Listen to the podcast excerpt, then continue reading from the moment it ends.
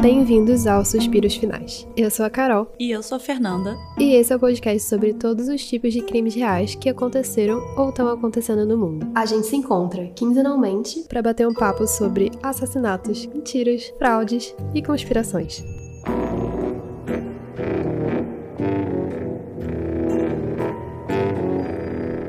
Oi, gente! O episódio de hoje eu vou contar sobre os assassinatos em Gitche, Manitou. Eu acho que ele não é muito conhecido.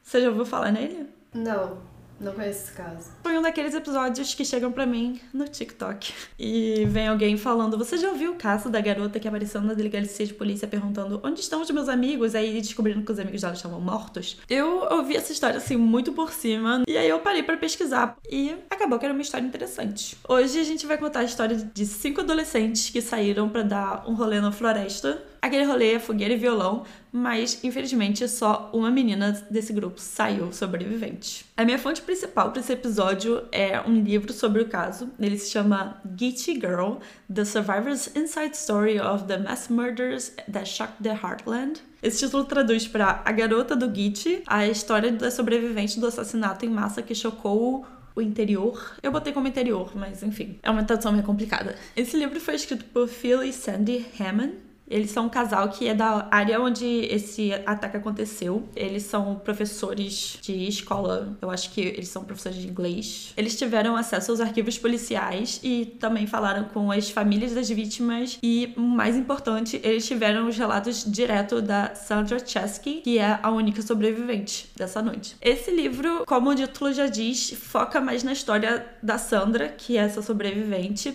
Só que esse livro foi um sucesso que não foi previsto pelos autores. Se não me engano, eles acabaram indo a essas convenções de true crime que tem nos Estados Unidos e muita gente estava muito interessada. Aí eles fizeram um segundo livro que se chama Get Girl Uncovered. The True Story of a Night of Mass Murder and the Hunt for the Deranged Killers. Gente, os títulos. É maior que o livro, eu juro. Vamos ser mais conciso, galera? Vamos?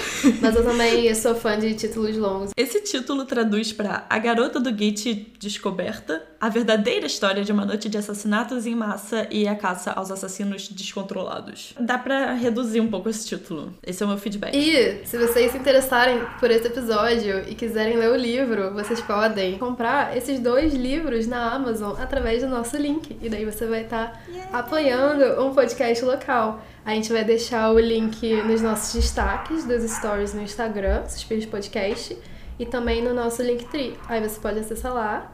E se você se interessar, comprar. Nós não somos a, a dona da loja do, do, livro, não, tá? A gente só ganha uma pequena comissão. É, mas essa pequena porcentagem já vai ser o que vai ajudar a gente em próximos episódios. Esse primeiro livro foca no crime como um todo e a história da Sandra. Os dois livros são independentes, então você pode ler só um ou só o outro, mas o segundo foca um pouco mais no crime e na história dos criminosos.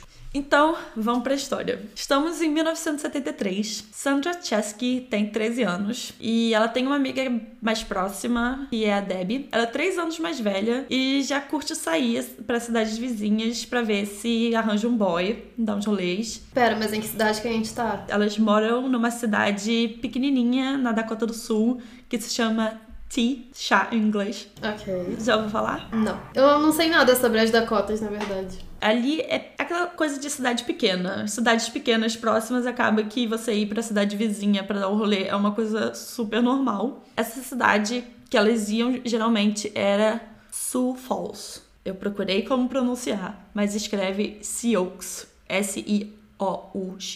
No livro eles estão sempre falando como a Sandra era linda e com suas características exóticas da mistura francesa nativa americana e como a Debbie ficava falando não, vamos no rolê, vai, vem comigo, vamos lá no cinema, porque se você não for, os meninos nunca falam comigo e eu fico tipo você de 16 anos levando a sua amiga de 13, porque senão ninguém fala com você. Como que chama isso? Não sei que é lá de menores, né? Afiliação, aliciação de menores. Mas a garota também já era menor de idade. Ainda era. É, ela era jovem aprendiz. Mas, dando assim um pouco de razão pra Debbie, a Sandra aparentava ser mais velha do que os 13 anos dela. O que elas costumavam ir é pro aquele cinema drive-in, que é aquele que você vai com um carro e tem um telão. Nessa noite do cinema, a Sandra tava ali passeando com a Debbie, olhando quem mais que tava por ali, enquanto o filme passava, mas assim, no plano de fundo, ninguém tava prestando atenção não. E nisso ela cruzou olhares com Roger Essam. E foi tiro e queda. Como esperado de uma menina de 13 anos, amor à primeira vista. Eles se olharam um pouco assim, aí ele foi falar com ela, ela deu um sumiço na Debbie, nem ligou de dar um aviso, ai, já volto. Não. Nessa conversa, ele falou que estava no ensino médio ali numa cidade próxima e ela só disse que estudava em outra cidade ali por perto, para não deixar claro que ela ainda estava no ensino fundamental. Mas É que eu tô na alfabetização, mas. Bom, ele pegou o telefone dela e eles combinaram de sair algum dia desses. Assim que eles se separaram, a Sandra foi encontrar com a Que já tava começando a ficar meio nervosa, e a Sandra só falava do Roger. No dia seguinte, ele ligou para ela, eles passaram uma hora no telefone e foi isso. Estava totalmente apaixonada e parecia ser recíproco. Eles marcaram de ir no cinema na semana seguinte e o Roger, como um bom cavalheiro, foi buscar ela em casa. Mas como é comum entre pessoas que acabam de atingir a idade em que dirigir um carro é oficialmente autorizado, o que nos Estados Unidos é aos 16 anos, só um amigo tinha um carro. E esse amigo não era o Roger, era o amigo dele, o Stuart Bade, que era convidado para tudo, obviamente, inclusive para o date no cinema. Ah, eles não fizeram um date duplo, não? Chamaram não, a amiga? Não. Ficou triplo, que legal. Era date com a vela. Perfeito. E é isso. O Stu como o Stuart era chamado, era um cara muito maneiro e ele apoiava muito a vida amorosa dos amigos sem interferir negativamente. Então, ele tava ali com a vanzinha dele, levando todo mundo sem problema algum, sem reclamar, sempre na boa vontade. O Roger também era um cara muito legal, muito respeitoso, muito cavalheiro. E os amigos dele pareciam ser mais ou menos nessa mesma vibe. Então a Sandra tava nas nuvens. Esse grupo de amigos dele era realmente assim, pelo que eu consegui ver no livro, eles eram realmente pessoas boas, pessoas que eram próximas da família, não eram adolescentes problemáticos, era todo mundo realmente muito tranquilo. Assim, eu não apoio o relacionamento, porque depois a gente vai ver, o Roger tem 17 anos e a Sandra tem 13. E ele não sabe que ela tem 13 porque em momento nenhum ela cita a idade dela. Mas, assim, olhando pelo filtro do livro, parece realmente uma galera, tipo, legal e que a Sandra realmente não estava em perigo no meio disso, como seria normalmente para uma garota de 13 anos dando rolê com um moleque de 17. Olhando agora, parece tudo perfeito para Sandra, mas como uma mulher adulta agora, eu me pergunto onde que tava a mãe dessa garota para ela estar tá saindo, dando rolê de carro com garotos consideravelmente mais velhos do que ela, tem nenhum questionamento. Isso foi em que ano mesmo? 1973. Então, as ah. coisas também eram um pouco mais liberais. Tem isso. Acho que vão no shopping. É, mas assim, eles iam passar para pegar ela em casa, sei lá. Eu acho que o meu pai ficaria meio na janela assim. Que porra é essa? Que quem, quem que é esse moleque?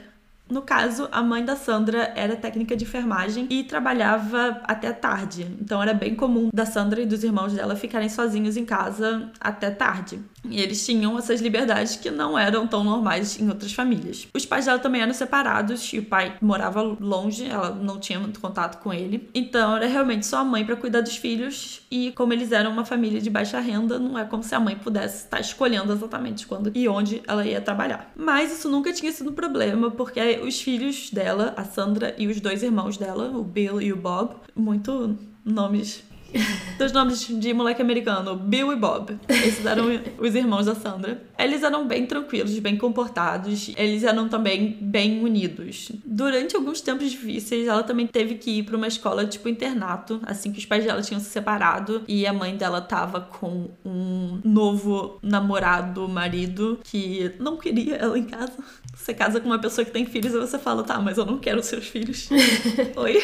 E a nisso ela foi mandada para uma escola dessas de internato que você mora na escola. Enquanto ela tava lá, tudo que ela sonhava era só voltar para casa. Porque qualquer coisa que ela fizesse de errado, e isso inclui, tipo, a cama não estar perfeitamente arrumada antes do café da manhã, significava punição física. Então ela tava ali levando praticamente chicotada na bunda porque ela tava sofrendo bullying, então tinha umas garotas que simplesmente bagunçavam a cama dela só pra ver ela tomar surra depois. Um ambiente muito maneiro. Ela poderia ter acabado com muitos problemas por isso, mas tudo que isso fez foi só com que ela valorizasse muito estar em casa, estar próxima da mãe dela e próxima da família dela. Só que a família dela não queria que ela ficasse lá. Não, só o padrasto, mas eventualmente ele foi embora também.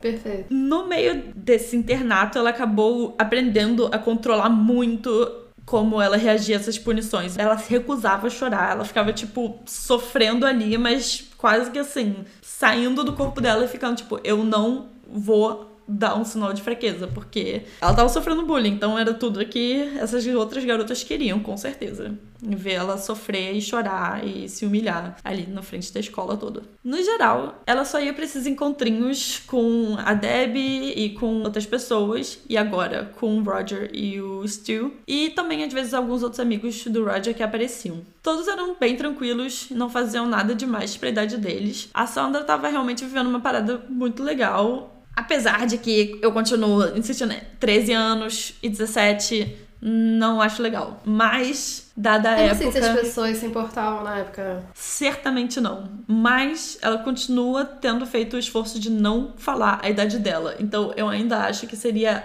um pouquinho de um problema, de alguma forma. Isso aí já estava rolando, tinha algumas semanas, então, num belo sábado, 17 de novembro, Roger liga para Sandra e pergunta se ela tá afim de ir pra um parque florestal ali por perto, que é o Git Manitou. Ele já ia com o Stu, o irmão do Stu, o Dana, de 14 anos, e o Mike, que é um amigo da escola. O Roger tinha dito que já já passava lá na casa dela para buscar, mas alguns contratempos aconteceram e acabou que eles só passaram lá por volta das 8 da noite. Nesse ponto, o irmão da Sandra, o Bill, estava em casa e ela perguntou se ele podia ir junto.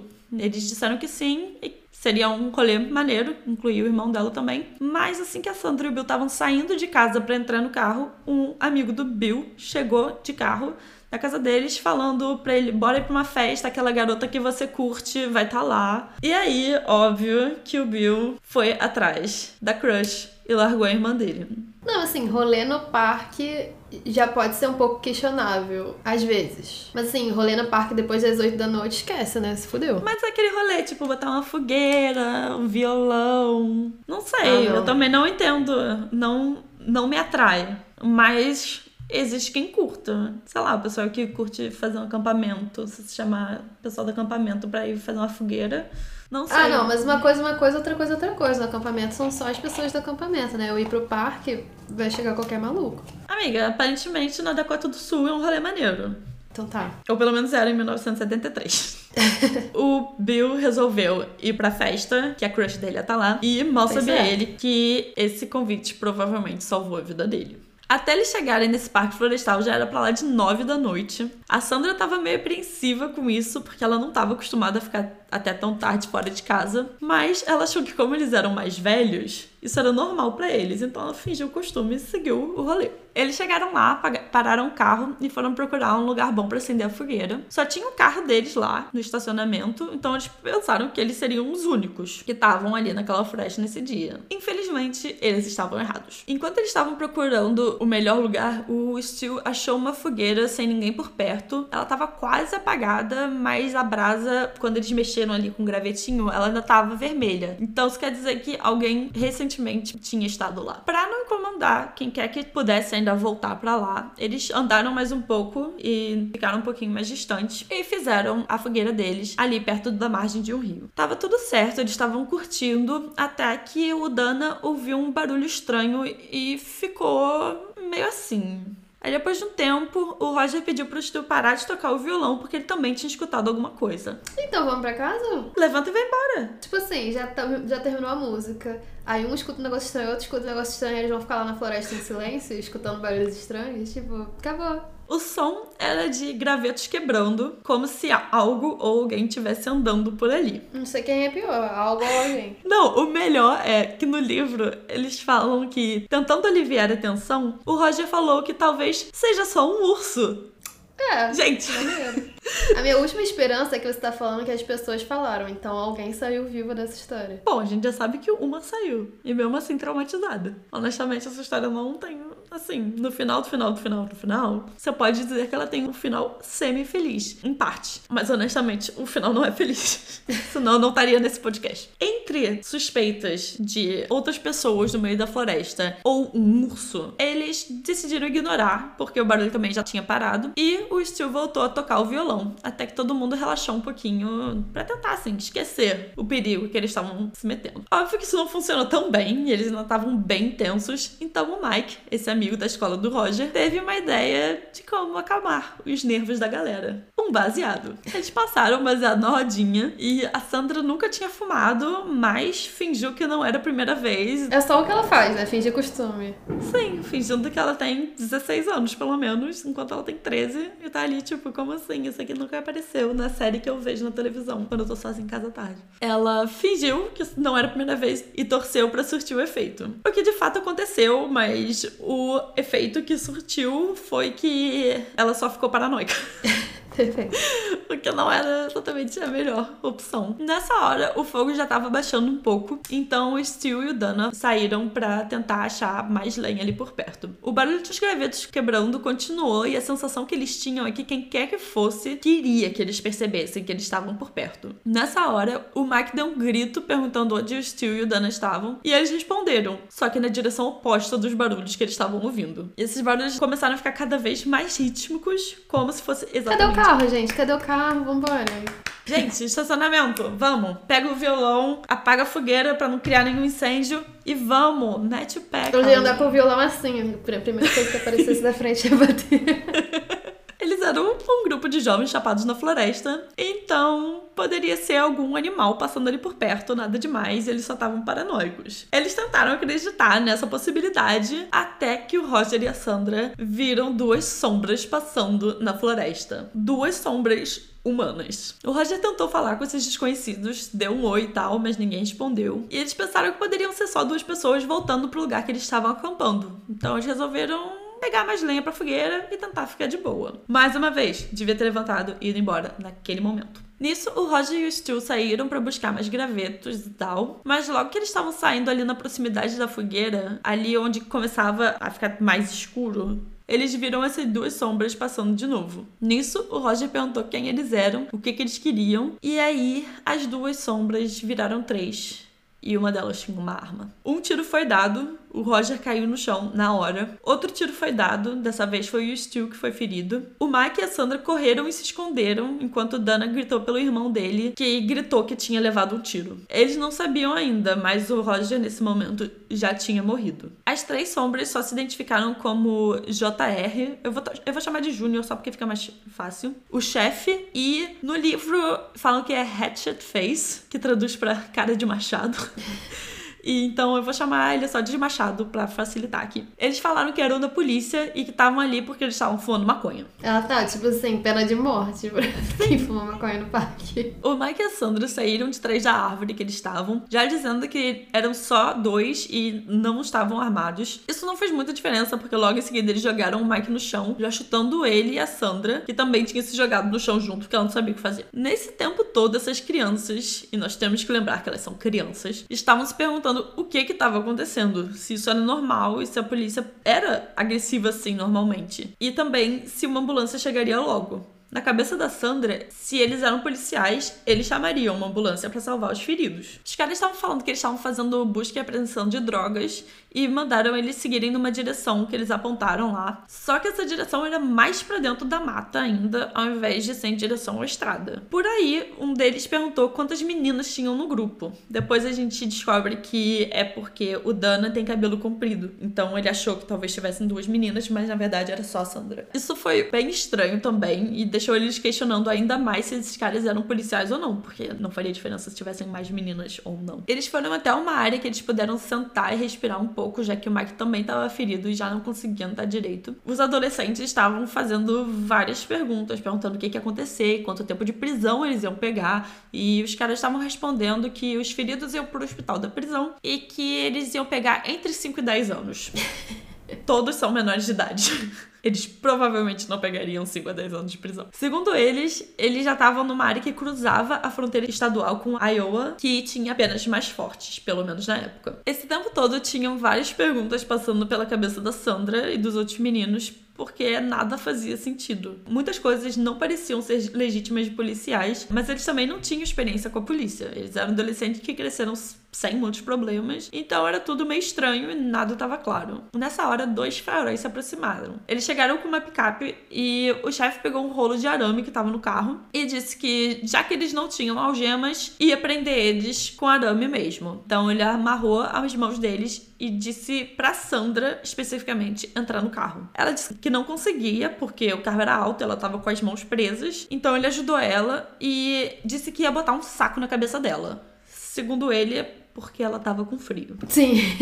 Ele falou assim: não, é, você tá falando que você tá com frio. Ela falou: eu não falei que eu tô com frio, e se é por causa do frio, por que, que você não bota o capuz do meu casaco? E o cara ficou sem resposta. Mas tudo bem, porque o Júnior tava chegando e falou para deixar ela sem capuz. E foi falar com ela. Nesse momento, ele começou a falar que ia tentar aliviar pro lado dela e evitar que ela fosse presa. Ele falava que ia falar com o xerife ou que ia deixar ela embora antes do xerife chegar. Por algum motivo, ele aceitou quando ela pediu para tirar tirar as algemas, o arame, da mão dela. E quando ela perguntou sobre o Roger, se ele precisava de uma ambulância, ele disse que não ia ser necessário, porque eles tinham usado uma arma de tranquilizante. O Júnior eventualmente saiu do carro e o chefe voltou, ligou o carro e dirigiu sem falar nada. Enquanto isso, os meninos foram levados a pé em direção a uma estrada meio deserta ali perto. Lembrando que eles foram obrigados a levantar e andar, enquanto o Stu e o Mike já não estavam conseguindo andar direito porque eles estavam bem feridos. Só o Dana que estava relativamente ileso até aí, mas só até aí. O Júnior ficou esperando os meninos enquanto o Machado foi pegar a van do Stu e voltou para onde estavam esperando. Assim que ele chegou com a van, o Júnior entrou no carro e eles decidiram que iam atirar no hippie primeiro.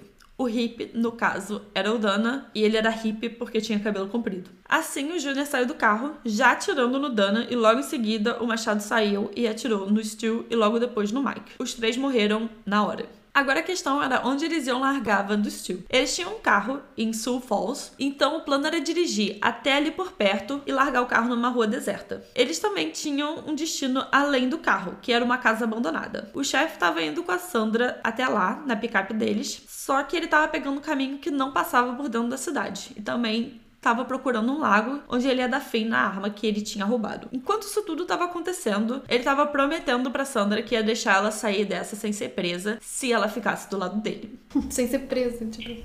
Ela ainda estava acreditando nisso? Cara, sei lá, sabe? Eu acho que é uma garota de 13 anos e, tipo, anos 70. Ela não era perturbada igual a gente que tava vendo só sobre gente sendo assassinada. Que protocolo policial é esse, cara? No livro ela fala que o tempo todo ela tava super desconfiada. Ela fica tipo, cara, isso não me parece coisa da polícia. Mas ela também não tinha muita experiência com polícia, então ela também não sabia. E aí ela também não queria questionar, porque vai que era de fato uma parada da polícia. E aí ela não tinha mais uma ajuda, porque ela ficou criando problema. Então era muito aquela coisa de o choque e a dúvida e é, não é, não sei o que, que eu faço. Então ela foi seguindo, tentando ver se ela conseguia ficar bem, porque o tempo todo o que passa na cabeça dela é: se eu não for presa, eu vou pelo menos poder visitar o Roger no hospital. Vou poder visitar o Roger na cadeia. Vou poder visitar o Jorge e o Roger. Eu sempre, cara, enquanto eu tava lendo, eu ficava toda hora pensando, o Jorge. Ela o tempo todo só tava pensando no Roger porque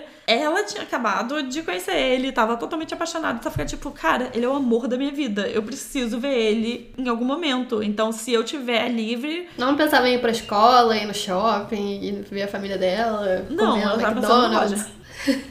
Ela também tava pensando, vou poder ficar em casa, vou estar ali e vou poder ver o Jorge. Ver o Jorge. O Jorge, caralho. Eu não consigo, cara. Se eu falar Jorge em algum momento, gente, é Roger. Enfim, o chefe que tava com ela no carro, ele falava que ia falar com o xerife, falava que ia deixar ela embora antes de chegar, ia falar que era só os meninos que estavam fazendo merda, que estavam fumando maconha. Ela só precisava ficar do lado dele e prometer nunca mais fumar maconha. Isso era uma parte muito importante. Ele acabou de ter quatro garotos assassinados, mas o mais importante é que você não fume maconha. Nesse momento, a Sandra já tinha ganhado um pouco da confiança dele, então ela tava perguntando tudo que vinha na cabeça esse tempo todo. Por que que eles atiraram de primeira? Por que que eles atiraram dos meninos enquanto eles estavam com as mãos para cima? Quem que ele achou que era outra menina? Ela tava praticamente interrogando ele nesse momento e ele tava levando essa conversa relativamente bem, inventando umas respostas para algumas perguntas de forma que fizesse sentido e tentando lembrar qual era o plano deles. Nisso, ele lembrou que tinha que encontrar os outros caras na próxima busca de drogas. Isso seria numa casa abandonada, onde, segundo ele, traficantes armazenavam as drogas. Quantos traficantes você conhece que armazenam drogas numa casa abandonada? Assim, eu não conheço nenhum, mas. eu também não. Mas eu ainda acho Deve que ter, não ué. seria o melhor lugar. Quando o chefe chegou com a Sandra no terreno da casa, os outros dois já estavam lá e ficaram confusos com o fato de que ela ainda estava no carro. Era pro chefe já ter dado um fim nela. A Sandra direto já começou a perguntar pelos amigos, perguntou se o Jorge. Cara, se o Roger. O Roger. se o Roger já tinha acordado do tranquilizante e se eles já estavam no hospital. E eles só falaram que sim, que eles estavam bem, sem muitos detalhes nessas respostas. Mas ela tava achando que quem levou ele pro hospital? Deus? Eram três caras. Eles tinham chegado com uma picape. O chefe entrou com ela na picape e foi para outro lugar, enquanto os outros dois estavam com os meninos e tinha a van do Stu. Que foi como eles chegaram lá. Então não sei, eu acho que ela tava achando que eles iam pegar o carro do Stu, botar os moleques na mala e ir pro hospital. E largar os moleques lá na frente e falar: tava fumando maconha. Deu no que deu. Nisso, o chefe e o Machado tinham algum assunto para discutirem juntos, então eles saíram de perto e o Júnior disse que ficaria ali para tomar conta da garota. Infelizmente, nesse momento, ele decidiu violentar a Sandra dentro daquele carro. Ele mandou ela tirar as calças e foi pra cima dela, já batendo com a cabeça dela na lateral do carro. E é isso. Nesse momento, a Sandra meio que entrou num estado de dissociação, então ela meio que só apagou. E isso é bem comum em vítima de abuso desse tipo. E quando ela voltou pra si, ela já tava de novo sozinha dentro do carro, no escuro. Depois de um tempo, os dois que tinham sumido voltaram e os três homens estavam discutindo, não fazendo sentido nenhum pra Sandra. A realidade é que o chefe tinha que ter matado ela já e dado um jeito no corpo, mas ele não tinha feito isso. Esse tempo todo, a Sandra continuava se questionando se eles eram de fato policiais ou não, mas tinha medo de perguntar pra eles ou não obedecer às ordens, porque se eles fossem de fato policiais, ela não queria arriscar parar num centro de detenção na adolescência, depois de todas as experiências ruins que ela teve naquele internato que ela estudou. O chefe, apesar de ter aparecido com a garota ainda viva, convenceu que daria um jeito nela enquanto o Machado levava o Júnior pra casa. Pra casa, no caso, era a prisão de Minnehaha, ele estava preso por conta de vários crimes, mas essa prisão tinha um programa de liberação dos detentos para trabalho, onde eles podiam sair da prisão para trabalhar e voltar logo depois do turno deles acabar. O Júnior tinha conseguido um emprego numa companhia de reboque que tinha um horário bem flexível, já que reboque pode ser necessário 24 horas por dia. Nesse dia, 17 de novembro, ele tinha saído da prisão às 6 e meia da manhã, tinha batido ponto no trabalho às 3, mas não voltou para a prisão até 2 e meia da manhã do dia 18. Isso eventualmente chegou na boca do povo, que não ficou nem um pouco feliz com essa história, e todo esse sistema do programa teve que ser remodelado. Como já estava claro, nenhum deles era policial. Os três eram os irmãos Fryer, que eram Alan, de 29 anos, David, de 24 e James, de 21. No dia que isso aconteceu, eles estavam caçando veados ilegalmente e quando viram um grupo de jovens fumando maconha, eles resolveram ir lá fingindo ser policiais pra tomar maconha deles. Nossa. Eu achei que ia ser uma parada, não sei, menos idiota que essa. Eles podiam ter dado um peteleco na cara de alguém, pegar uma coinha e sair andando, assim. Que ninguém ia fazer nada. E mesmo assim, cara, é um grupo de adolescentes. Você acha que eles vão ter quanta maconha? Eles tinham um baseado e olha lá, já metade fumado. Você vai querer fazer o que com aquilo? Enfim, um pequeno problema é que eles realmente achavam que, numa busca desse tipo, um policial poderia sair atirando sem ter problema nenhum, como eles fizeram. Ah, então eu tava esperando muito do raciocínio da garota de 13 anos, que se ele com 20 e poucos achava isso, Isso é meio surpreendente, mas eles não eram lá muito inteligentes. percebe-se. Enquanto os outros dois já tinham ido embora, o chefe, que era o Alan, o irmão mais velho, tava com a Sandra no carro e o objetivo era dar um fim nela também e não ter mais nenhuma testemunha pro que aconteceu mais cedo. Por algum motivo, a Sandra falou pra ele: Eu era virgem, você sabia? E o chefe ficou tipo: Quê? Não, claro que não. E ele não tinha sido quem estuprou ela. Quem estuprou foi o irmão mais novo, o James, o Júnior. Que é JR, porque o nome dele é James R. Fryer. Eu não sei o que é o R, mas o chefe não acreditou quando ela falou isso. Então ela falou que ela só tinha 13 anos. E isso teve algum efeito nele. Porque esse meio que foi o momento que ele resolveu que ele não ia matar ela. Eles pararam numa casa abandonada. E ele disse pra ela entrar lá com um negócio que era tipo um bastão para fazer alguma coisa, mas ela só se recusou. Lá dentro tava tudo muito estranho, muito sujo, com um galho jogado no meio da casa. Bem nojento. Ela falou que não ia entrar e pronto. Ele podia ter forçado ela, ele podia ter matado ela ali mesmo. Mas por algum motivo motivo, ele só disse para ela entrar no carro de novo, então. Nisso já era quatro e meia da manhã e ele resolveu deixar ela sair dessa viva. Ele levou ela para casa, pediu o telefone dela e disse para ela não falar nada para ninguém, não dizer para ninguém como ele era e que se ela abrisse a boca e eles parassem na cadeia, ele ia voltar para dar um fim nela. Ele ainda tava insistindo nessa coisa de ser policial e ele disse que por ser policial ele só ficaria cinco anos na cadeia e assim que ele fosse solto ele ia voltar para procurar por ela. Ela já tava totalmente traumatizada nesse ponto, então ela fez tudo que ele pediu com medo dele mudar de ideia. Mas isso não aconteceu. Ela finalmente chegou em casa, isso já era 5 da manhã. Ela correu direto para falar com um dos irmãos, o Bob. Ela contou tudo o que aconteceu e ele disse que ela precisava ligar para a polícia, porque eles não pareciam ser policiais de verdade. Ela ainda tava com medo disso tudo e seguia na dúvida se ela devia fazer uma denúncia ou não, porque e se eles fossem policiais? E se eles viessem atrás dela? Meu Deus, garoto. Eles já tinham o endereço e o telefone dela. Então, assim, ela já tava no nível máximo de paranoia. Ela acabou indo dormir, ou pelo menos tentou, e às nove ela já tava de pé. Ela acordou e tentou ligar para casa do Roger e para casa da Debbie. Ninguém tava atendendo. Ela precisava falar com alguém. Então ela conseguiu eventualmente falar com outra amiga que disse que ia passar na casa dela depois da igreja. Prioridade. Ela tentou mais várias vezes e finalmente a mãe do Roger atendeu. Ela perguntou se ele estava em casa ou se a mãe dele sabia onde ele estava. Ele não tinha passado a noite em casa, mas isso não era tão fora do comum, já que ele cresceu muito próximo dos amigos ali da vizinhança e era normal que ele acabasse dormindo na casa de um ou do outro sem isso ser um alerta para a mãe dele. Eles eram praticamente irmãos. A Sandra não sabia o que tinha de fato acontecido, mesmo ela estando lá quando tudo aconteceu. Ela ainda acreditava na história de que o Roger realmente tinha levado só um tiro de tranquilizante e que os outros meninos tinham sido levados para o hospital da polícia ou só para delegacia. A mãe do Roger disse que ligaria assim que tivesse notícias, mas ela também não estava muito preocupada. Pelo menos não suava preocupada no telefone. Nisso, a amiga com quem ela tinha conseguido falar apareceu lá na casa dela e as duas decidiram ir pegar carona na estrada para voltar pro parque onde tudo tinha acontecido e ver se os meninos ainda estavam lá. Cara, a garota acabou de viver isso tudo, foi estuprada no meio disso e ela tá disposta a entrar no carro de um estranho. Assim, ela tava fazendo tudo isso porque ela realmente queria saber onde os amigos dela estavam, tentar salvar eles, tentar saber o que estava acontecendo, mas Gente, não tô criticando ela, mas, cara.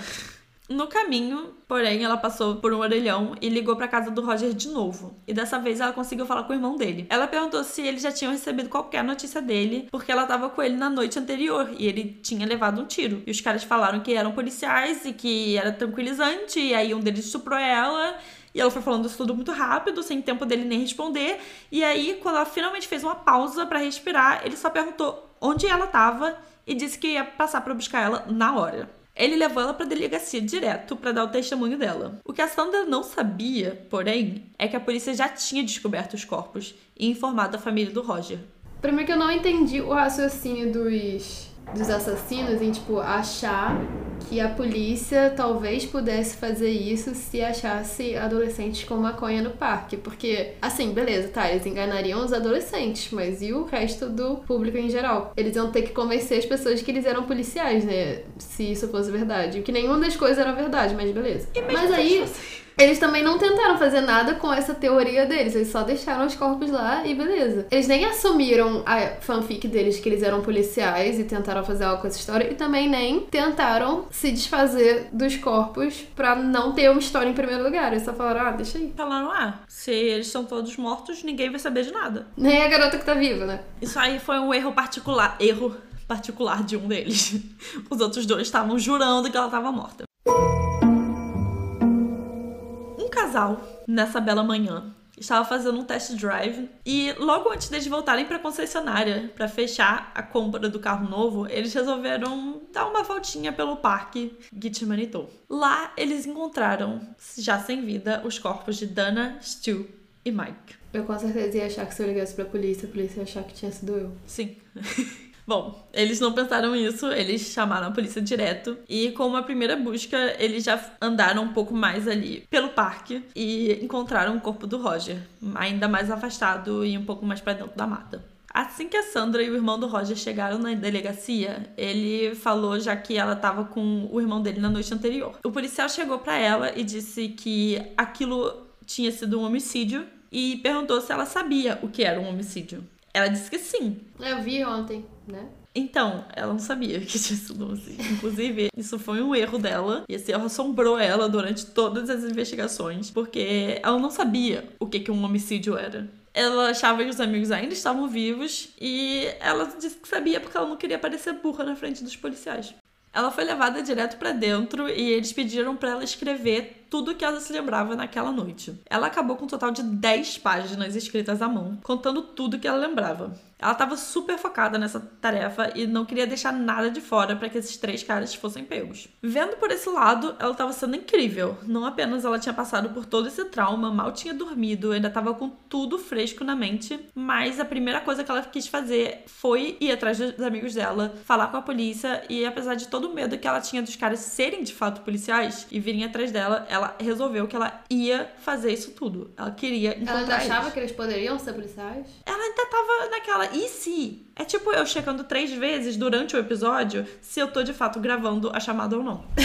É, no meio disso, essa mentira boba que ela só fez para não parecer burra não deveria ser nada demais, mas isso causou uma péssima impressão. Acontece que ela tava ali, super focada, mal demonstrando nenhuma emoção enquanto ela escrevia tudo. Além disso, ela era a única sobrevivente, que por algum motivo tinha sido deixada em casa depois de todos esses acontecimentos. Os criminosos também aparentavam ter vindo do nada, sem motivo algum, e só apareceram para matar esses quatro garotos assim. Isso tudo ficou muito suspeito. E assim ela foi de vítima para quase que suspeita de fazer parte do grupo de criminosos, ou pelo menos que ela tinha conspirado para esse crime acontecer de alguma forma. Mas peraí, ela contou pros policiais na carta dela, no testemunho, que eles estavam fumando maconha? Não sei, provavelmente. Ela botou 10 páginas. A paranoia que eu teria é, tá bom, eles mataram todo mundo e me estupraram, mas será que se eu admitir que eu tava fumando maconha eu vou ser preso também? Eu pensaria isso. Eu acho que a, a paranoia mais realista de todas é essa. Sim, mas eu não sei.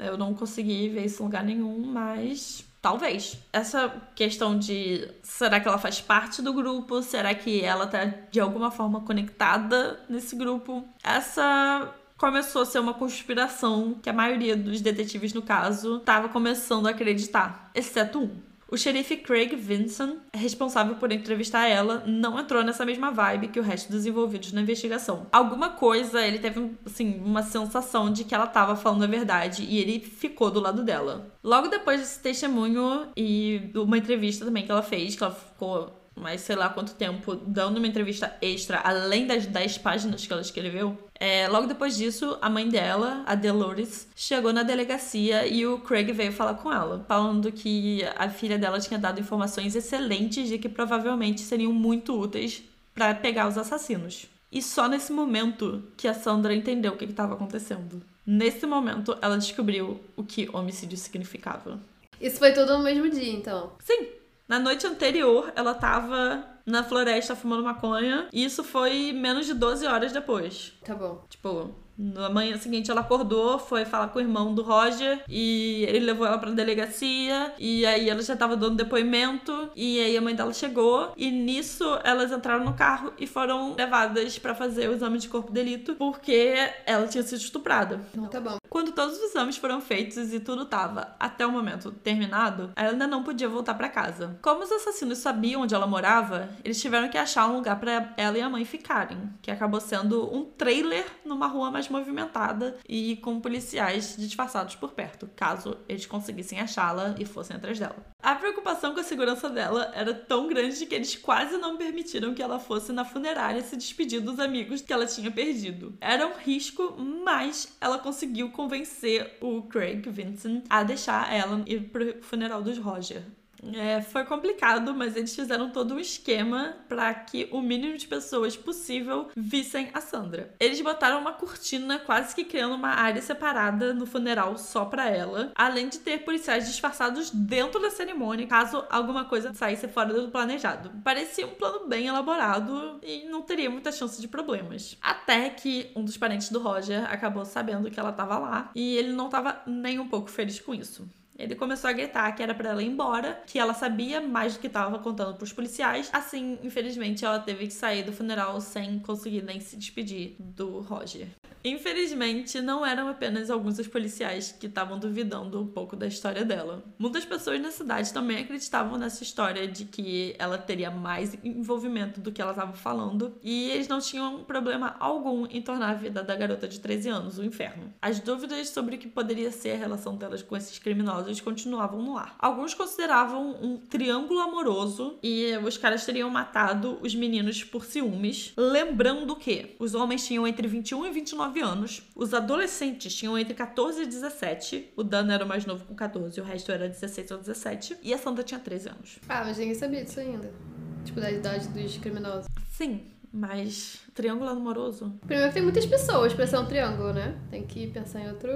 Não, mas é, acho que seria tipo um dos caras tinha um relacionamento com ela, aí ela queria um dos adolescentes, no caso o Roger, e aí nisso os três irmãos foram matar todos os adolescentes que estavam naquele dia e largaram a Sandra porque ela era o, o foco desse triângulo. Ela chegou a passar por dois testes de polígrafo não que eles sejam válidos ou a prova de manipulações, mas é uma garota de 13 anos, então eles acreditaram. Eles concluíram que ela estava falando a verdade. Além disso, logo no primeiro dia, ela já tinha passado pelos exames de corpo de delito, que concluído que ela tinha sido sim estuprada. Por que, que eles insistiam em achar que ela tinha alguma culpa nisso? Não sabemos. Infelizmente, o sofrimento não tinha acabado com o depoimento, os exames e um retrato falado. Na segunda-feira, depois disso tudo, o xerife Craig foi buscar ela porque eles iam voltar no parque para tentar identificar melhor as partes da história e talvez conseguirem mais pistas e ajudar a pegar esses caras. Por mais que a Sandra tivesse feito de tudo para ajudar na investigação e estivesse cooperando o máximo possível, esse plano era demais para ela. Ela ainda estava absorvendo tudo que ela tinha passado sozinha e voltar naquele lugar agora tão cedo era demais.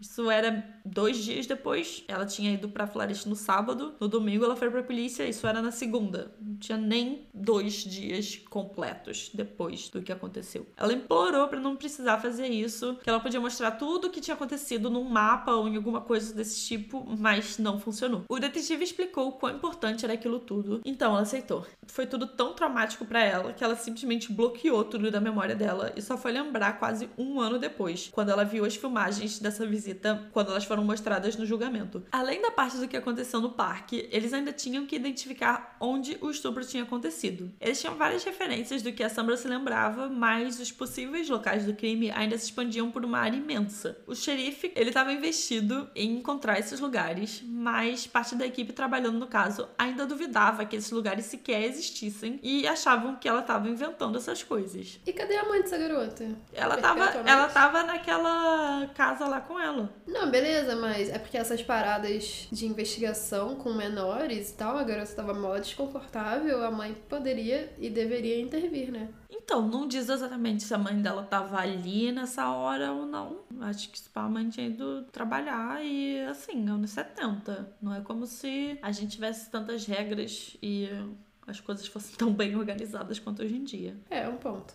Além de tudo, além da área ser enorme, isso tudo demoraria semanas para buscar todos esses lugares, analisar e ver se eram eles ou não. E eles não queriam desperdiçar as horas de trabalho policial nessa função. Felizmente, o responsável pela investigação era o Craig e ele não se deixou levar por essas reclamações e continuou na procura por esses locais. Por questões de segurança, a Sandra não ia para a escola e só tinha autorização para sair da casa segura, que é um trailer, se fosse acompanhada dos policiais e, na maioria das vezes, só para cuidar de assuntos relacionados ao caso, como essas saídas para tentar achar a fazenda ou a casa abandonada que ela tinha passado naquela noite. Eles seguiam andando de carro pela cidade, pelas estradas, tentando encontrar essas casas, mas isso levava muito tempo, o que acabou resultando numa aproximação do Craig e da Sandra. Eles já conversavam mais e o tempo que eles passavam junto do carro não era mais tão ruim para ela. Então, mesmo sendo uma situação péssima, ela pelo menos estava se sentindo um pouco mais confortável com o tempo. Por volta de duas semanas depois do início da busca, eles estavam no carro, passando pela cidade, conversando normal, até que do nada ela começa a gritar. É ele, é ele, aquele é o chefe. Ele tinha acabado de cruzar com uma picape branca que Alan Fryer estava dirigindo. Ali, bem visível, com a mesma arma que a Sandra tinha descrito no painel. Além do Craig e da Sandra, tinha mais um detetive que estava no banco de trás. O Craig parou o carro rápido, o outro detetive e a Sandra saíram no carro correndo. O Craig ligou a luzinha lá do carro de polícia e a sirene e já estava preparado para fazer assim uma perseguição daquelas de filme, assim, em alta velocidade, fazendo várias manobras. Mas, para surpresa dele, o chefe foi muito tranquilo e parou o carro assim que foi ordenado. Não apresentou nenhuma resistência, só parou e foi isso. Ele estava saindo de uma fazenda, a mesma onde eles tinham passado naquela noite, e ele trabalhava lá, cuidando das máquinas e dos animais que eles criavam. Um fazendeiro que já tinha empregado ele anteriormente disse que no tempo livre ele passava horas cuidando e polindo a arma dele. É, ele tava buscando qualquer oportunidade para usar, né? Pelo jeito, sim. Quando ele foi preso, ele não resistiu a absolutamente nada. Ele foi algemado sem problemas e quando chegou na delegacia, ele renunciou seus direitos e foi interrogado sem um advogado por três horas e meia por dois policiais. Ele começou negando saber qualquer coisa sobre os assassinatos, mas eventualmente admitiu que estava caçando fazões ilegalmente na área naquele dia. Os irmãos dele, David, o Machado, e James, o Júnior, também foram colocados sob custódia, mas todos os depoimentos se contradiziam. Depois deles serem separados, um começou a falar que o outro era culpado, o Allen, o primeiro a ser pego, mudou a história e admitiu estar lá na hora que os meninos foram mortos, mas que ele não tinha tirado. Todos os irmãos já tinham sido condenados em algum momento. O James, o Júnior, o mais novo, ainda estava preso, mas podendo sair durante o dia naquele programa de trabalho. E o David e o Alan tinham acabado de cumprir suas penas e tinham sido soltos recentemente. Nenhum deles tinha permissão para ter uma arma de fogo, mas todos tinham. O que batia nas declarações era: James foi encontrar Allen e David para caçar fazões. Eles não estavam sendo bem sucedidos na área onde eles estavam, então eles resolveram ir pro Git Manitou caçar viados. Depois daí, as histórias não batiam mais em nenhum ponto e era só um acusando o outro de ter matado os meninos. O que importava, porém, é que agora a Sandra não estava mais em perigo, então ela pelo menos podia voltar para casa sem medo de ser caçada pelos assassinos. Os três irmãos foram presos, voltando para cadeia, e esse poderia ser o fim da história, mas não foi. Allen e James estavam na cadeia em Rock Rapids, em Iowa. Aquela era uma prisão de dois andares construída num estilo mais antigo, que era tipo da época em 1928. Nesse estilo, ela tem o escritório do xerife no térreo e celas tanto no térreo quanto no segundo andar. Uma parede grossa de cimento, que deveria ser a prova de criminosos, separava a cadeia de onde o xerife morava, já que na época era comum o xerife morar bem próximo à cadeia, às vezes até literalmente quase que dividindo o prédio com a cadeia. E era assim que o xerife xerife Craig Vincent vivia com a sua família ali do lado da cadeia. A mulher dele, inclusive, também trabalhava lá, cozinhando a comida que os presos comiam. Em algum momento, a cadeia recebeu um upgrade e novas trancas foram instaladas, o que seria ótimo se quem quer que estivesse instalando não tivesse esquecido um detalhe extremamente importante. Quando as trancas são instaladas numa prisão, você precisa do máximo de segurança possível. E isso inclui soldar os parafusos para que seja impossível desaparafusar. Esse foi o detalhe que foi esquecido nessa cadeia. Isso não tinha sido o problema até o momento, mas quando o Alan chegou lá, infelizmente isso veio à tona. Ele não era uma pessoa inteligente. Na real, o QI dele era de 87, o que não é assim mentalmente debilitante, mas já configura baixa inteligência, sendo que uma pessoa de inteligência média teria por volta de 100 pontos nesse teste. Ele nunca foi bem na escola e aos 16 anos ele estava na sétima série ainda, que nos Estados Unidos seria entre 12 e 13 anos, a média dos alunos, e aí ele decidiu largar a escola e pronto. Uma coisa que ele era muito bom, porém, era nas habilidades mecânicas. Enquanto preso, ele ficou procurando falhas da segurança na cadeia até que ele percebeu esse detalhe dos parafusos. Ele não conseguia alcançar os parafusos no ângulo que ele precisava para conseguir fazer alguma coisa, não com as mãos, mas ele achou uma corrente e um gancho que estavam ali e esse gancho encaixava perfeito no parafuso. Assim,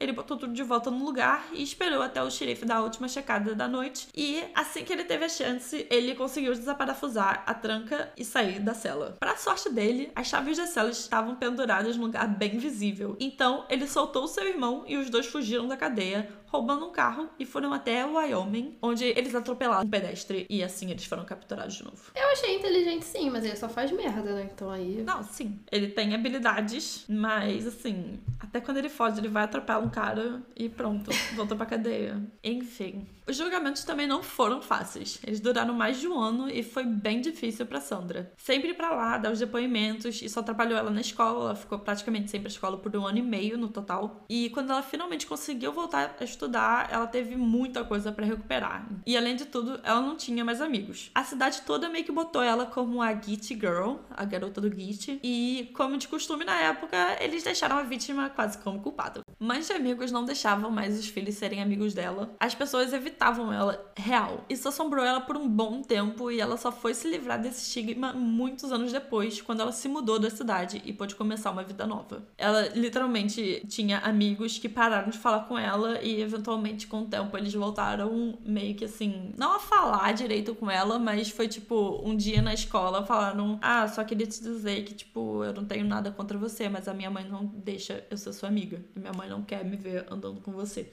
E teve até parte do livro que eles falavam que teve algum momento que ela tava em outra cidade, ali perto, e aí conheceu um, um moleque que eles não se encontravam sempre, então eles só trocavam cartas. Então ela passou um bom tempo trocando cartas com esse garoto e ela tava, tipo, feliz e tava, tipo, pensando, ah, vai ver dar alguma coisa. E eventualmente ela só recebeu uma última carta falando: minha mãe descobriu que eu tô escrevendo cartas com, pra garota do Git. A minha mãe falou que eu não posso mais falar com você. Coitada, mas essas paradas foram antes deles acharem os assassinos de verdade ou não? Não, depois. Depois deles serem condenados e tudo. Isso seguiu ela por muitos anos. Muitos, muitos, muitos anos. Ela ficou assim, manchada por uma parada que ela não teve absolutamente nenhuma culpa. E ela não teve nenhuma escolha de passar por isso. E todo mundo ficou tipo, ai não, mas eu não quero ficar associada com essa garota. Pesado. Pô, mas não era para as pessoas das outras cidades saberem tudo da vida dela, né? não tinha internet. Não, então, mas não é. Pensa assim, cidade pequena onde muita gente conhece gente da cidade do lado. Então fica meio que um raio ali que algumas fofocas chegam. E aí, eventualmente, ela foi pra uma cidade mais distante e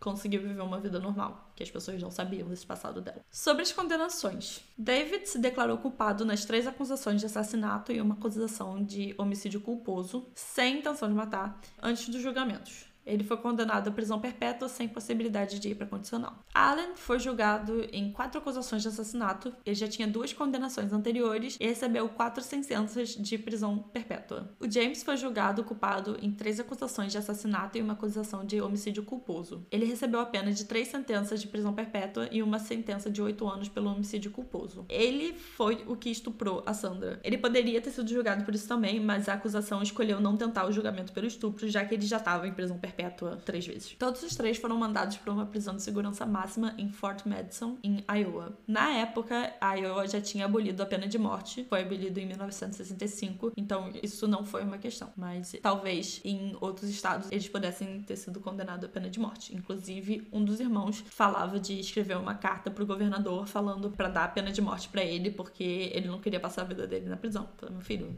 A vida da Sandra depois disso não foi fácil. Como eu disse, ela ficou com essa marca que cidade não esquecia. Ela ficou muito isolada, ela teve muita dificuldade de se readaptar à vida normal. Ela descontou muito em drogas e álcool por um tempo e ela se sentia culpada por ser a única sobrevivente e acabar tendo que sofrer ainda mais por ter sobrevivido. Depois de um tempo, ela foi visitar os irmãos na prisão. Ela tinha uma listinha de perguntas que ela queria fazer só para entender o que, que foi aquilo e por que, que aquilo aconteceu. O David e o James, o Machado e o Júnior, se recusaram a falar, mas o Allen, o chefe, aceitou. Ela perguntou se ele teria feito alguma coisa diferente. E ele disse que não, porque os irmãos queriam que ele matasse ela. Mas ele decidiu que não ia fazer isso. E quando ela perguntou, então, por que, que ele a salvou, ele disse que ela lembrava ele de uma das enteadas dele. E ela tinha mais ou menos a mesma idade, e aí nisso ele resolveu que ele não ia matar ela. Foi muito difícil, mas eventualmente ela conseguiu viver a vida normal e conseguiu deixar esse período péssimo para trás. Eventualmente ela se mudou, foi para outra cidade e através do irmão dela, ela conheceu um cara que virou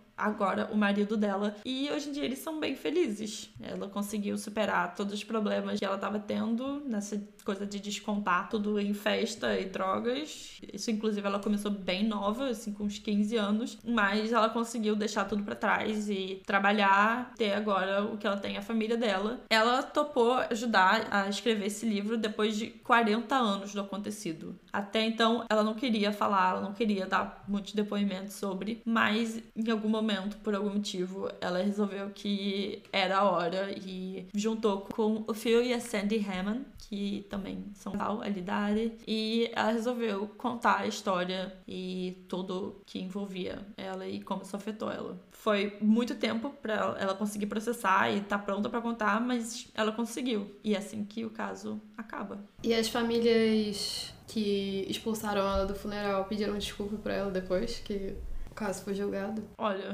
eu duvido. Eles não falam nada especificamente, mas eu duvido. Eu sei que o irmão do Roger acabou por um tempo ficando muito próximo dela. Sempre que ela precisava desabafar e ficava mal, ele tava ali ajudando ela e ficava dando bastante apoio. A mãe do Roger também era não tinha problema algum com ela, ela tava sempre na casa deles, passava, ficava brincando com o cachorro. Mas a mãe do Roger eventualmente também ficou mal e ficou doente e morreu, acho que dois anos depois disso acontecido. Eventualmente, o irmão do Roger foi pra faculdade, essas coisas. Então, eles não estavam mais em contato próximo. Imagina se ela terminasse casada com o irmão do Jorge, do Roger.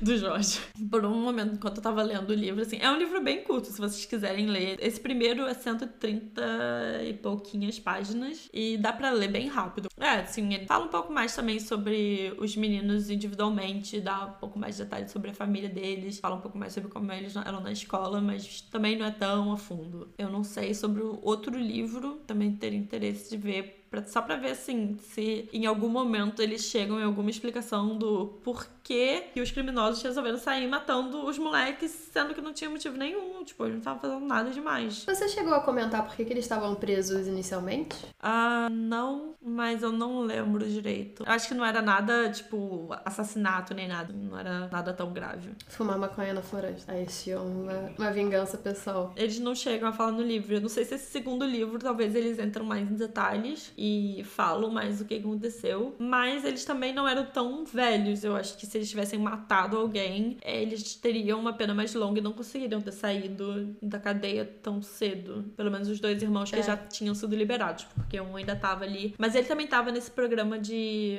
de trabalho pros presos, então eu acho que também não devia ser nada tão grave, porque eu não acho que eles iam dar autorização de um preso preso por, sei lá, matar crianças, que nem ele fez depois. Eu não acho que eles iam deixar um cara desses sair da prisão durante o dia. Concordo.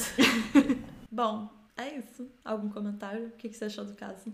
Ah, eu achei bizarro que eu achei que eles iam ter um motivo maior, assim, para matar as pessoas, que eles já estavam lá matando outras pessoas, aí apareceram mais pessoas, e eles já falando, tipo, pô, essas pessoas estão aqui na floresta e vão ser testemunhas, então vamos matar todo mundo. Eu achei que eles iam ter mais cuidado com o final do crime, né? Vamos descobrir os corpos, vamos pelo menos tentar fazer alguma coisa. Sim. Mas não, eles só mataram porque, sei lá, deu na telha. E depois falaram assim, ah, deixa que a floresta cuida. E e foi isso. Eu tava assim, o livro inteiro pensando, cara, eventualmente vai chegar no ponto que eles vão falar por que que eles mataram.